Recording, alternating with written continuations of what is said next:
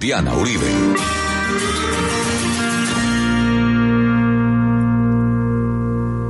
Buenas, les invitamos a los oyentes de Caracol que quieran ponerse en contacto con los programas, llamar al 302-9559, 302-9559, o escribir a info arroba la casa de la historia punto com, info arroba la casa de la historia punto com, o contactar nuestra página web www.lacasadelahistoria.com www.lacasadelahistoria.com Hoy vamos a ver las consecuencias de la gran hambruna y la gran migración.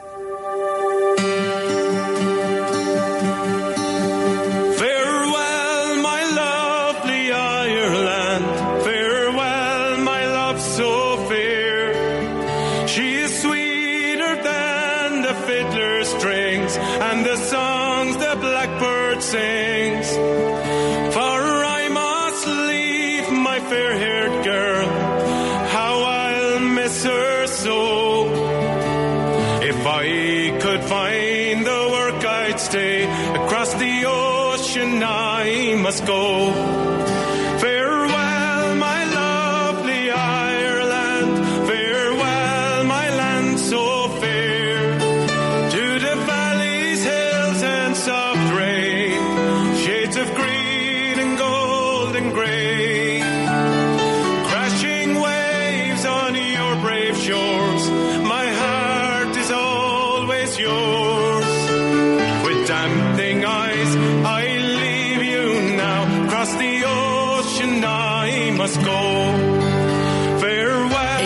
es una canción de despedida, una, una despedida a la hermosa Irlanda, porque nos vamos a tener que ir a través del océano, dejar la dama verde, dejarla ya solita, porque la migración va a ser absolutamente gigantesca y hoy vamos a hablar de eso. Pero la vez pasada estábamos viendo la gran hambruna, la barbaridad que fue esta hambruna, la tragedia, la tragedia sin precedentes, la tragedia inimaginable que fue una hambruna de estas proporciones y la manera como esto va a afectar la psiquis de los irlandeses va a ser una cosa aterradora. Primero que todo, pues evidentemente la patata o la papa eh, va a pasar de moda. Digamos, no le van a poder volver a apostar a ese alimento porque el recuerdo es desgarrador. Entonces más bien van a empezar a tener ovejitas, ganado, ovejitas, ovejitas, ovejitas.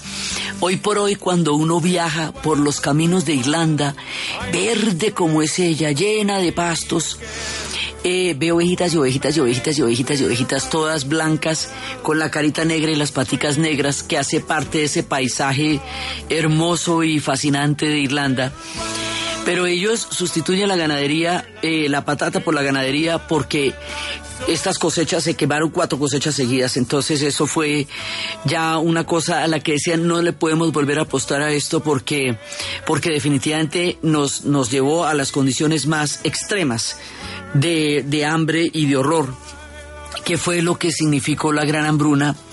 Eso por un lado. Por otro lado, ahora también los agricultores van a poder, eh, los que quedan, ¿no? Porque es que se fue muchísima, muchísima, muchísima gente. Ahorita vamos a hablar. Se murieron alrededor de un millón de personas. Y otro pocotón se fue. Entonces la gente que queda va a quedar con un poco más de propiedades, con un poquito más de propiedades, lo que superado el desastre va a permitir un pe- pedacito de mejoras, un poquito de mejoras con relación a la condición tan terrible en la que habían, en que los había encontrado el hambre. Pero lo grave de esto, o sea, una de las consecuencias más graves es la manera como decae la cultura gaélica. Y decae la cultura gaélica porque resulta que se va, se muere la gente que habla gaélico, por un lado. Por el otro lado se va. Por el otro lado, ya la idea de que la, la- el destino hubiera sido tan adverso con ellos, de que las cosas hubieran salido tan mal, les baja la nota con su propia cultura. Los hace sentir eh, que su cultura no tiene prosperidad. Entonces el gaélico como lenguaje empiezan a suprimirlo, no solamente lo prohibieron antes como lo habían prohibido en el momento en que desde la batalla de Boyne y las leyes penales, no solamente como lo hicieron también en, Escocia, no solamente eso, sino que empezaron a hacer una asimilación del gaélico con la pobreza y con la muerte. Y esta asociación hace que durante 50 años la, cultura gaélica estuviera de capa caída, cosa que por razón por la cual después vendrá un renacimiento celta con un vigor y una gana y unas proporciones y un orgullo y un sentido de propia valía como lo va a hacer Yates y todo un grupo de literatos y de autores y de teatreros para recuperar la cultura celta porque así se achicopalaron. O sea, esto definitivamente les bajó la nota con la historia y con la vida. Estábamos recordando cuando empezamos estos tres capítulos, recordando las tres heridas. Y para eso habíamos puesto la canción de Serrat, que es la manera como él va a musicalizar el poema de Miguel Hernández Llegó con tres heridas para recordar por qué esta es tan terrible.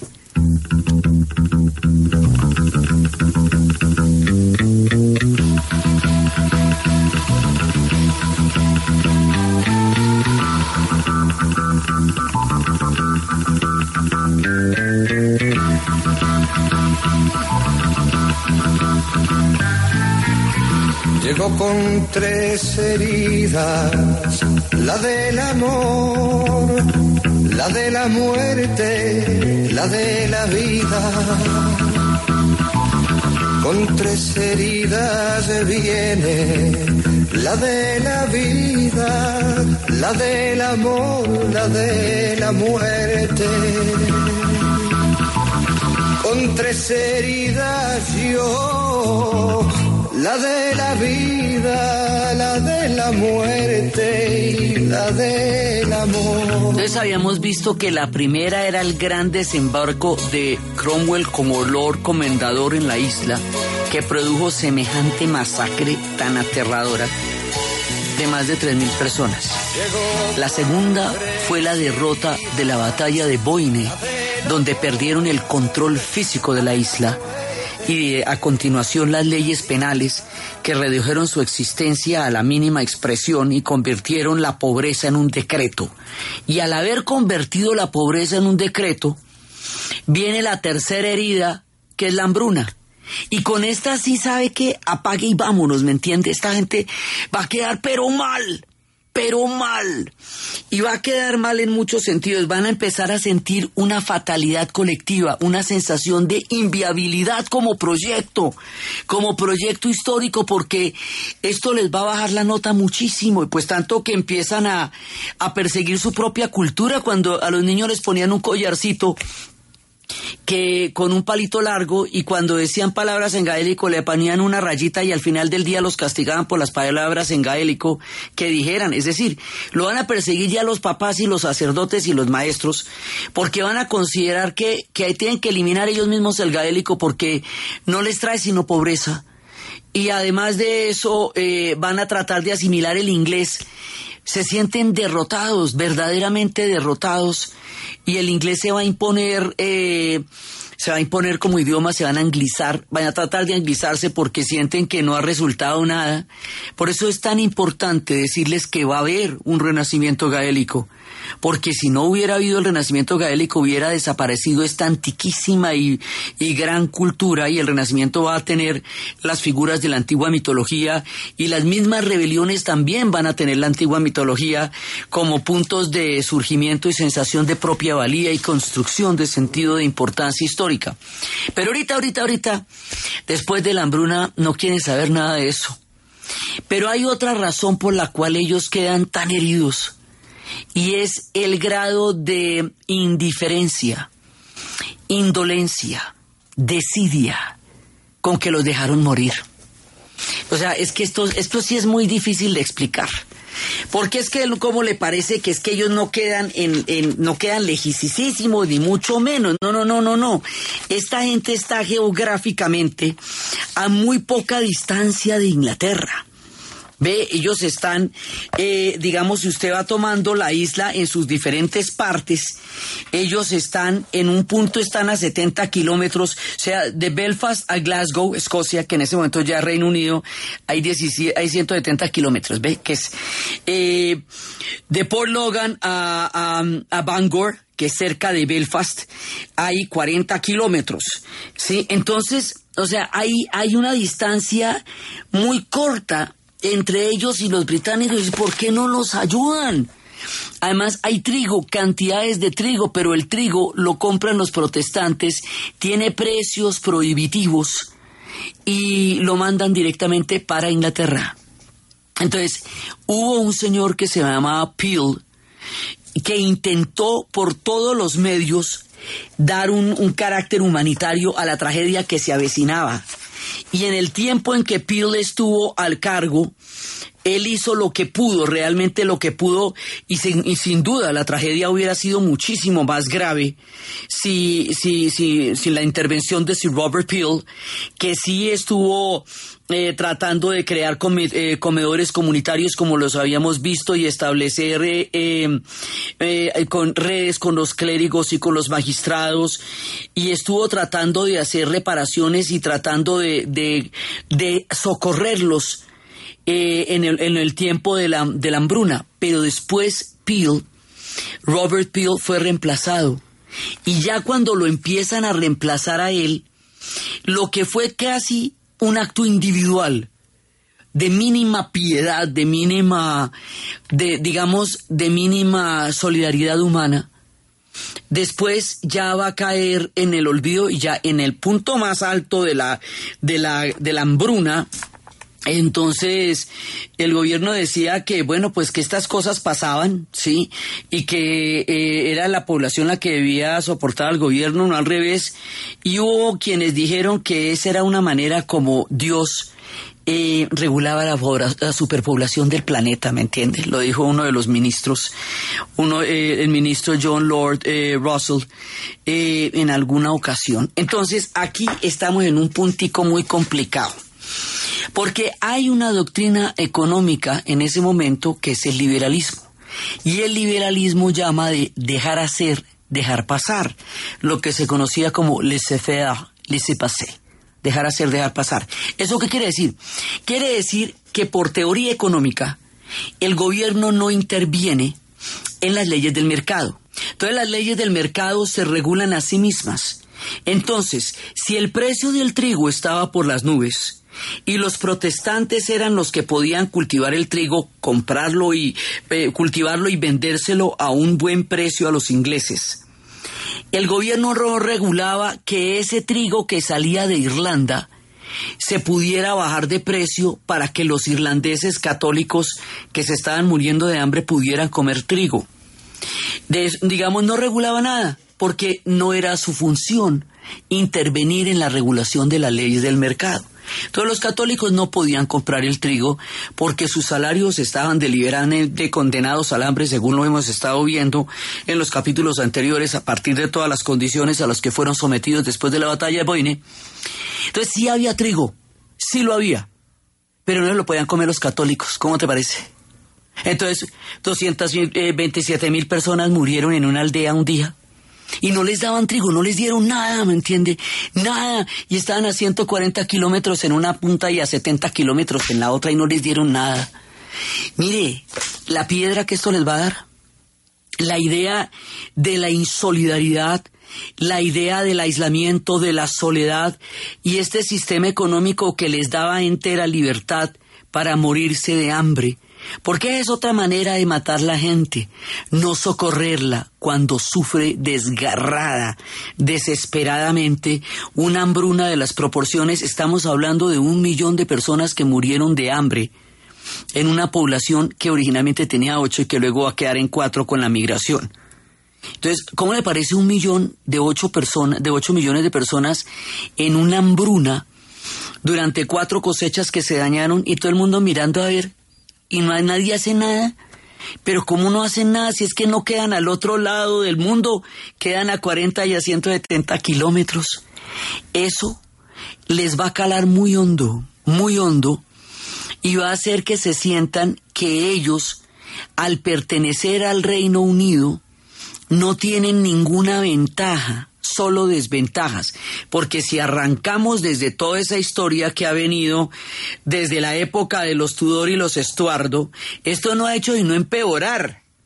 Y cuando finalmente los van a anexar al Reino Unido y ya forman parte del Reino Unido, les pasa semejante hambruna tan tenaz y el Reino Unido no hace nada por ellos, tampoco hacía nada por su propio pueblo porque las condiciones de los obreros y los trabajadores en Inglaterra eran miserables.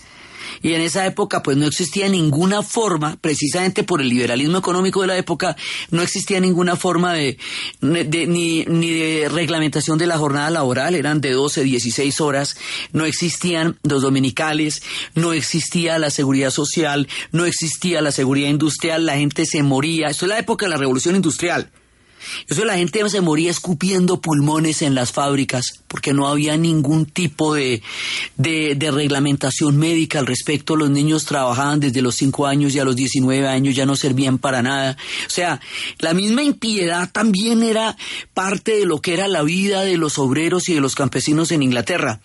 Porque así eran las cosas. El que se va a morir de hambre, pues se tocó que muriera de hambre porque eh, la doctrina económica de la época, que era el liberalismo, no intervenía intervenía en las condiciones de la regulación del mercado. Entonces, a usted le pagaban un salario de hambre y usted moría de hambre, pues así era el mercado, ¿cómo te parece?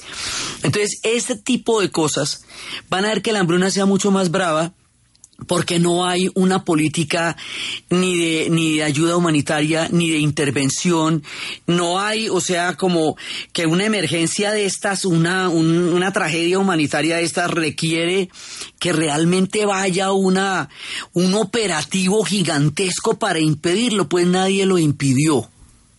Por eso ellos murieron solos. Y esto va a constituir la herida psíquica más poderosa y duradera de los irlandeses en toda su historia. Porque de aquí en adelante van a decir, bueno, esto no, mejor dicho, nosotros no contamos con nadie. Por eso lo que les digo, la palabra para gaélico, nosotros somos, nosotros solos, es Sinn nosotros solos. O sea, aquí estamos completamente solos y nadie nos va a ayudar. Y entonces es donde empieza la gran migración, porque la hambruna va a generar unas condiciones en donde ya quedarse no se va a poder. Entonces todo lo que puede se va, porque además pierden la esperanza de que por lo menos en esa generación, en esa tierra y en ese momento algo pueda revertirse de la tragedia tan terrible que es la hambruna. Entonces a la hambruna se le sigue la gran tristeza, la melancolía profunda, por eso la canción de Sinead O'Connor, que estábamos escuchando la vez pasada decía que no había tal hambruna, que eso lo que había sido era un crimen, un crimen por omisión. Eh, porque, digamos, ella no dice la palabra omisión, pero ellos consideran que la indiferencia fue una parte fundamental de que la hambruna llegara a tener las proporciones que tuvo.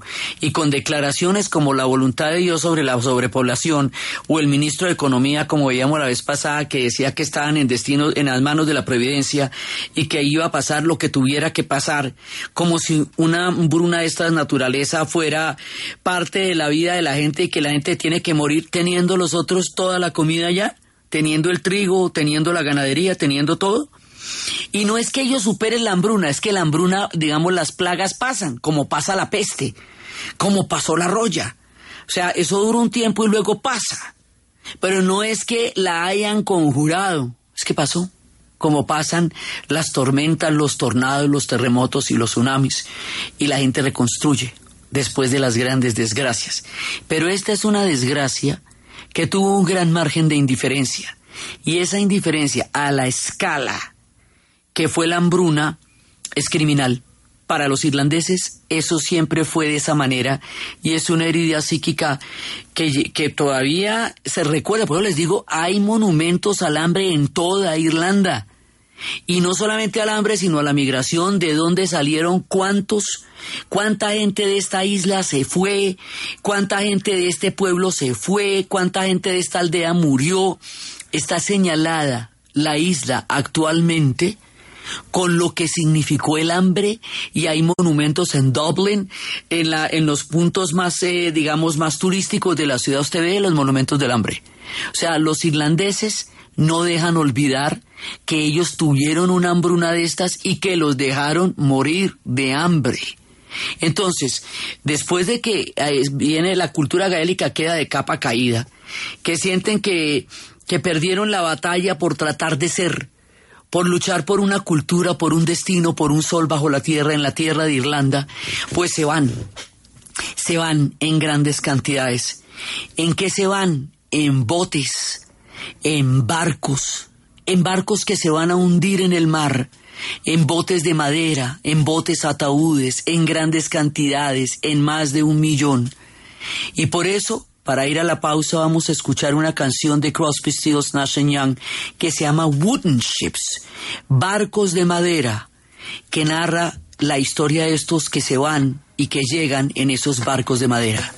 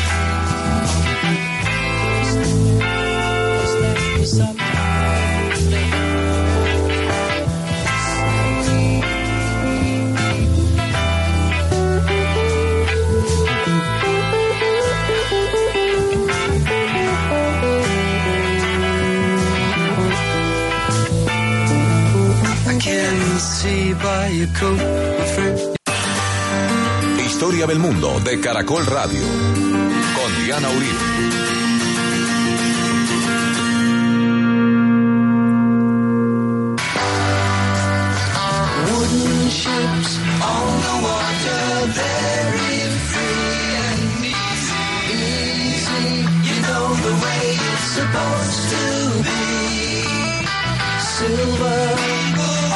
shoreline, let us be talking about very free and easy.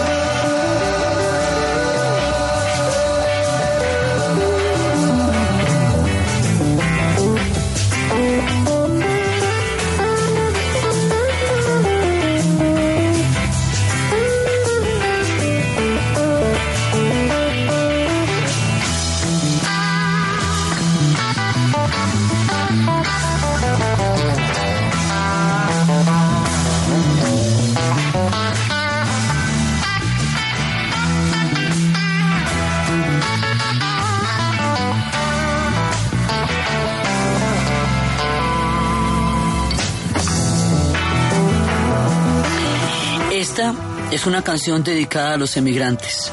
Vale para todos aquellos que cruzaron el Atlántico en estos barcos ataúdes, como para todos aquellos que hoy mueren en las pateras en el Mediterráneo.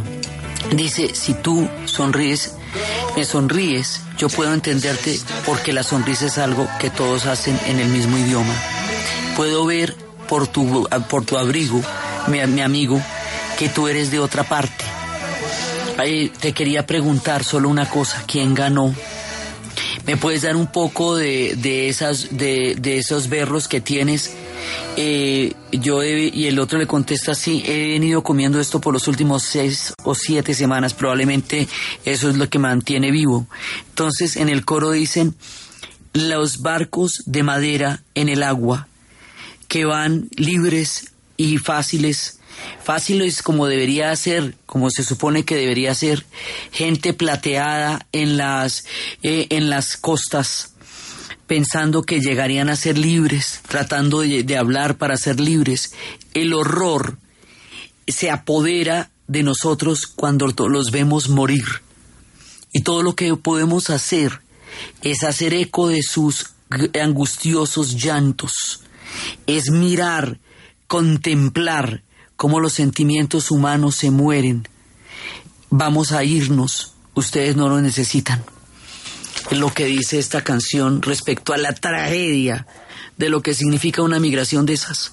Entonces, y eso que esta gente tenía toda la autorización de llegar a los Estados Unidos a la isla Ellis.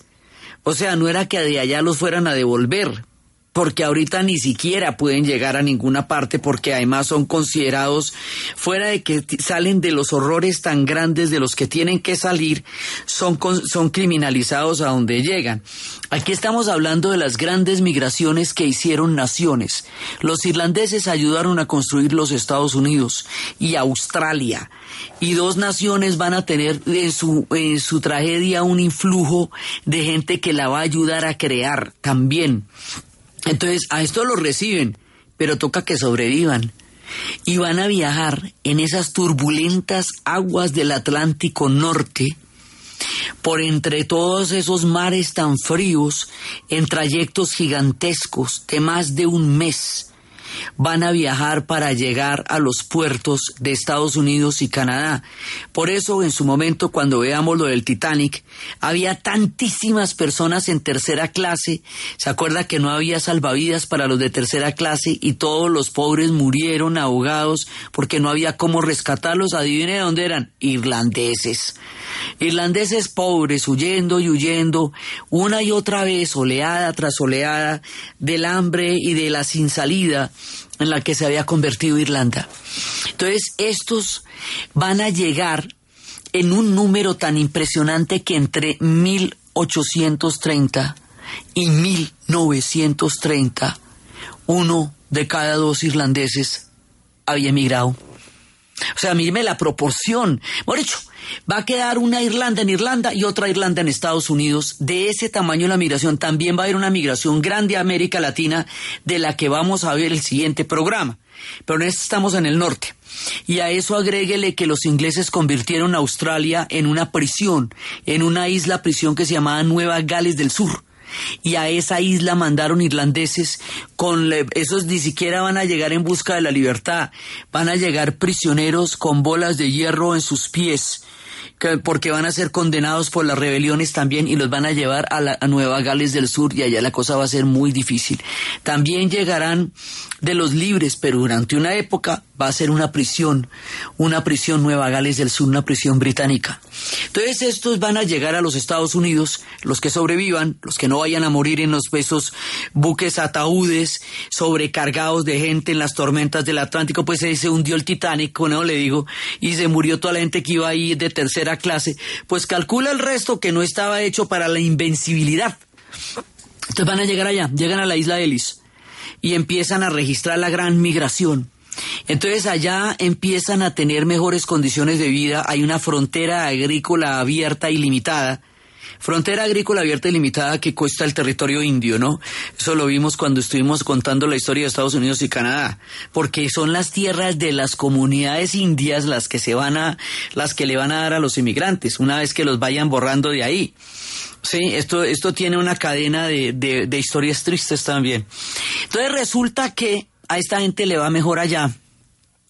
Llegando a los Estados Unidos, van a vivir una tierra de libertad que no han conocido en Irlanda. Una república. Bueno, eso es importantísimo porque es que Inglaterra es una monarquía.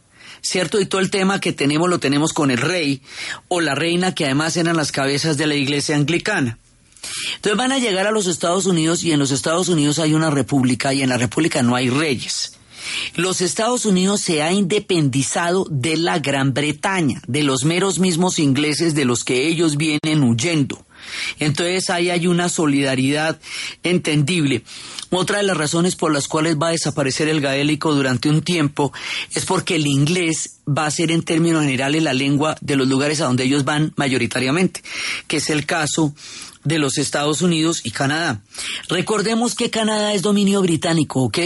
Acuérdese que Canadá ya había derrotado eh, a los franceses, reducido a los quebecois, acabado con la autonomía de la primera parte de la historia del Canadá francés y ahorita era un dominio británico es parte de las colonias del Imperio Británico que ya está, ya tienen totalmente al Canadá con una parte francesa, pero que quedó en condición de desventaja, como lo vimos cuando estábamos haciendo la historia del Canadá. Sí, y los Estados Unidos se habían independizado de los británicos. Entonces hablaban inglés. Y en el Canadá también hablaban inglés. Esto va a acelerar un proceso de anglización, anglicación del idioma de los irlandeses. Eh, lo que va a hacer las cosas mucho más, más difíciles para conservar y después para restaurar el gaélico.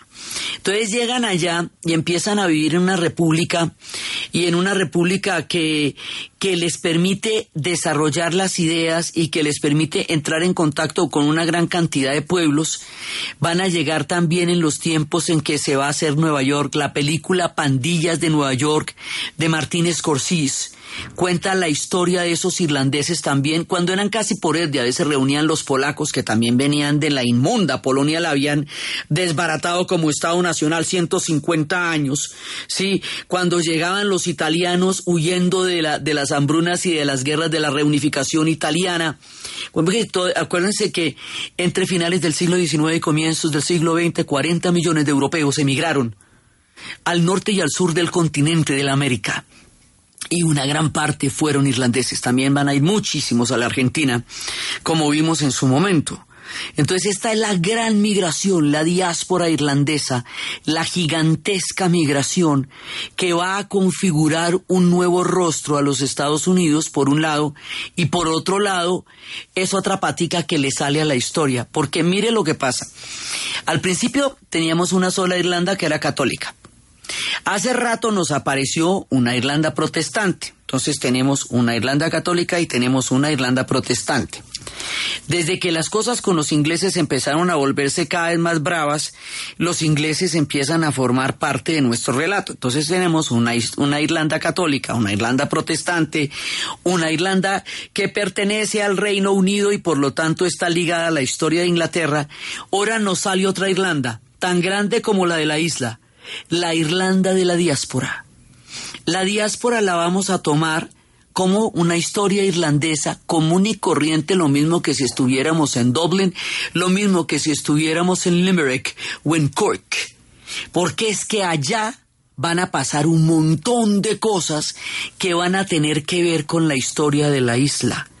O sea, nuestro relato empieza a montarse en cuatro partes, católicos, protestantes, ingleses y diáspora. Y toda, en cada una de ellas va a empezar a moverse nuestro relato de aquí en adelante, porque este se va a hacer mucho más complejo. La diáspora va a ser definitiva en el futuro de Irlanda y en el hecho de que pueda existir en realidad una república irlandesa actualmente, porque tal sueño se forja en el exilio.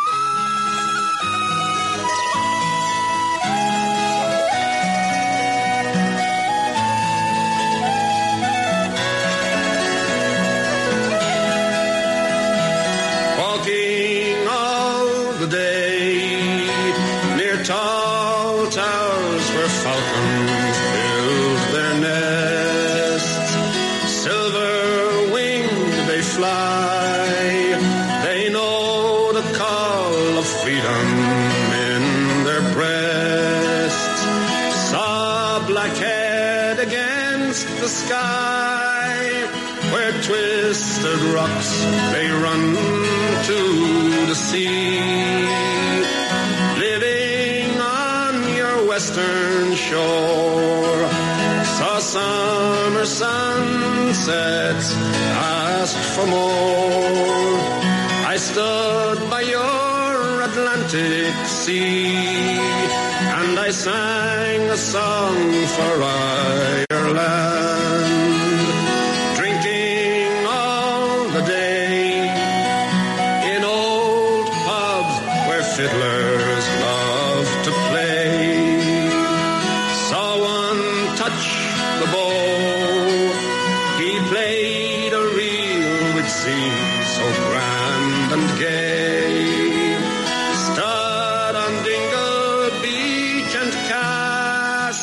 empezado con una canción de migrantes, contando del que se iba al otro lado del mar. Y esta es una canción para Irlanda, que la hacen un grupo que se llaman los Dublineses, The Dubliners.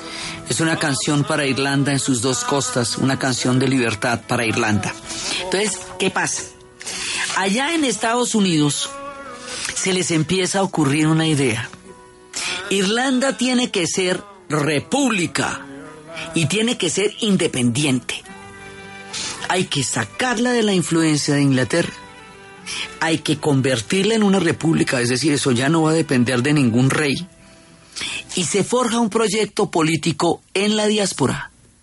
En la diáspora ellos tienen prosperidad, van a conseguir dinero, se van a poder asociar y van a crear una cosa que se llaman las sociedades secretas. Y las sociedades secretas van a ser las eh, un- dos personajes que se llaman James Stevens y John O'Mahony. Una de estas sociedades se va a llamar los Fenians. ¿Por qué los Fenians? Por el héroe mitológico de la primera mitología, de la primera que eran los fenianos. ¿Se acuerda? Es muy importante porque a lo largo del relato nos van a volver a aparecer los héroes mitológicos con los que empezamos la serie. Cuando hablamos de Cuchulaín y cuando hablamos de los fenianos, de Fian Macul y de los grandes, de los gigantes, todo ese combo aparecerá como símbolos de identidad para crear un estado mental que se forje en la diáspora para convertirlo en una realidad en Irlanda. Entonces las sociedades secretas van a hacer un voto, un voto, un juramento. Ellos no descansarán hasta no tener una Irlanda libre y republicana. Y ese voto se va a hacer en la diáspora. Por eso es que la diáspora va a ser una protagonista de nuestra historia común y corriente.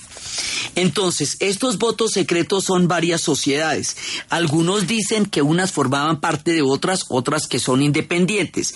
Hablamos de los Irish Republican Brotherhood, la, eh, la Hermandad Republicana Irlandesa que es la de James Stephen, que la fundó en Dublin el día de San Patricio, con la idea de hacer una rebelión y luego se va para Estados Unidos a buscar la manera de, financiarla y de crearla. Porque ellos lo que ven es que la vuelta se hace en Estados Unidos, ¿sí me entiende? Usted hace la rebelión allá, se consigue el billete allá, se consigue las armas allá y luego se va para Irlanda y monta la rebelión. Ese es como, como ellos lo piensan. En esto fraguarlo desde Irlanda, en las condiciones en que queda Irlanda y con el grado de vigilancia que ellos tienen allá es muy difícil. Entonces más bien todo esto se va a cranear es desde el exilio. Y eso de que se cranee desde el exilio o desde la diáspora, eso hace que Estados Unidos se vuelva una parte de la historia de Irlanda. Y por eso es que les digo que el Día de San Patricio en Estados Unidos pues es fiesta nacional, porque la mano de irlandeses que llegaron allá pues son todos. Entonces, estas sociedades, la hermandad irlandesa y los fenianos, empiezan a cranearse el sueño republicano. La idea mental de que esto va a suceder ya está. El juramento ya está. Aquí hay una voluntad que en algún momento se hará, se hará posible. Entonces, desde allá empiezan a, digamos, a fraguar las condiciones de lo que va a llegar a una rebelión. Pero la, pero la rebelión la van montando desde afuera. Sí, entonces eh, O'Mahony, por ejemplo, en principio se fue para París y después de París va a llegar a los Estados Unidos y allá va a empezar a crear grupos de irlandeses americanos eh, y va a empezar a, a, desarrollar la situación de Irlanda y empieza a crear un vínculo entre Irlanda y Estados Unidos. Estados Unidos tenía todavía un sentimiento antibritánico bastante pronunciado para esa época, cosa que los irlandeses van a aprovechar bastante bien. Las alianzas entre Inglaterra y Estados Unidos se van a hacer tan estrechas es después de la Segunda Guerra Mundial, muchísimo más noche. Pero por ahora la cosa es broncosita, más bien. Sí, entonces es un terreno fértil para esa, esa furia que tienen los irlandeses y esa idea de independencia. Entonces, él está yendo y viniendo y se va a, encontrar con eh, Jeremiah O'Donovan y empiezan a a crear sociedades literarias, las sociedades de Phoenix empiezan a hacer periódicos eh, de, Irish, de Irish People y empiezan, se van a conocer como los Fenian. Por eso digo que hay quienes dicen que una, una formaba parte de la otra y hay quienes dicen que son dos sociedades diferentes, pero igual estaban hechas para lo mismo. Entonces van a, van a tratar de forjar una rebelión y en Estados Unidos las cosas están, eh, por un lado ellos están empezando a, montarse en lo que más adelante será la guerra de secesión. Estados Unidos también se va metiendo en una, en una dinámica que los va a llevar a una guerra muy brava por otro lado. Y los irlandeses están en la suya.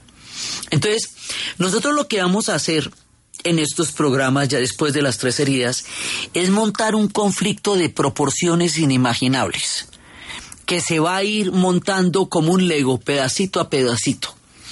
Y cuando esté muy grande, insoluble y terrible, lo vamos a resolver y lo vamos a llevar a un proceso de paz. Eso es lo que vamos a hacer de aquí en adelante. La diáspora va a ser un agente fundamental de las rebeliones y también cuando lleguen los días de la paz serán un agente fundamental de la paz y Clinton jugará un papel importante ahí porque si no pacifican la diáspora no paran las rebeliones en Irlanda. Entonces aquí se crea un cordón umbilical y las sociedades secretas están alimentando ese proyecto republicano desde los Estados Unidos. Inclusive va a haber un momento en que una de estas sociedades va a, va a hacer una incursión en el Canadá para invadir en Canadá ¿Por qué Canadá? Porque era dominio británico. No están invadiendo la, la, nación canadiense porque no existía como tal, sino el dominio británico. Obviamente los cogen en cinco minutos y los, pues, los vuelven nada. Pero ellos tenían un nombre que se llamaba el Ejército Republicano Irlandés, Irish Republican Army, el IRA. No es este el IRA que más adelante va a protagonizar la historia de Irlanda del siglo XX. No. Pero es la primera vez que alguien se llama así para hacer algún mandado. Entonces tenemos unas sociedades secretas que están forjando un voto y un destino manifiesto y un juramento de libertad para Irlanda y que se van a forjar en la diáspora. Y dejamos esto de este tamaño. Y luego nos vamos para el sur a independizar un montón de naciones y estarán metidos en todos nuestros procesos de independencia y hasta en las revoluciones de México y hasta en las guerras de México con Estados Unidos, en todos lados. La forma como ellos llegarán a nuestras tierras y aprenderán el español y llegarán a la Argentina y estarán de amigos hasta de Bolívar y estarán en la independencia de Chile y entre los San Patricios de México y todas las historias de los irlandeses en nuestra historia. Es lo que vamos a ver en el siguiente programa. Entonces, desde los espacios de las dramáticas consecuencias de la hambruna, de la gigantesca oleada migratoria, la enorme diáspora que creará una historia en el exilio fundamental, entrañable y unida visceralmente con la de la historia de la isla, desde las sociedades secretas, los fenianos, los juramentos, las lealtades, las letras para conseguir ese sueño, la imagen mental de la proyección de un sueño que algún día harán realidad en la narración de Ana Uribe, en la producción Jessy Rodríguez. Y para ustedes, feliz fin de semana.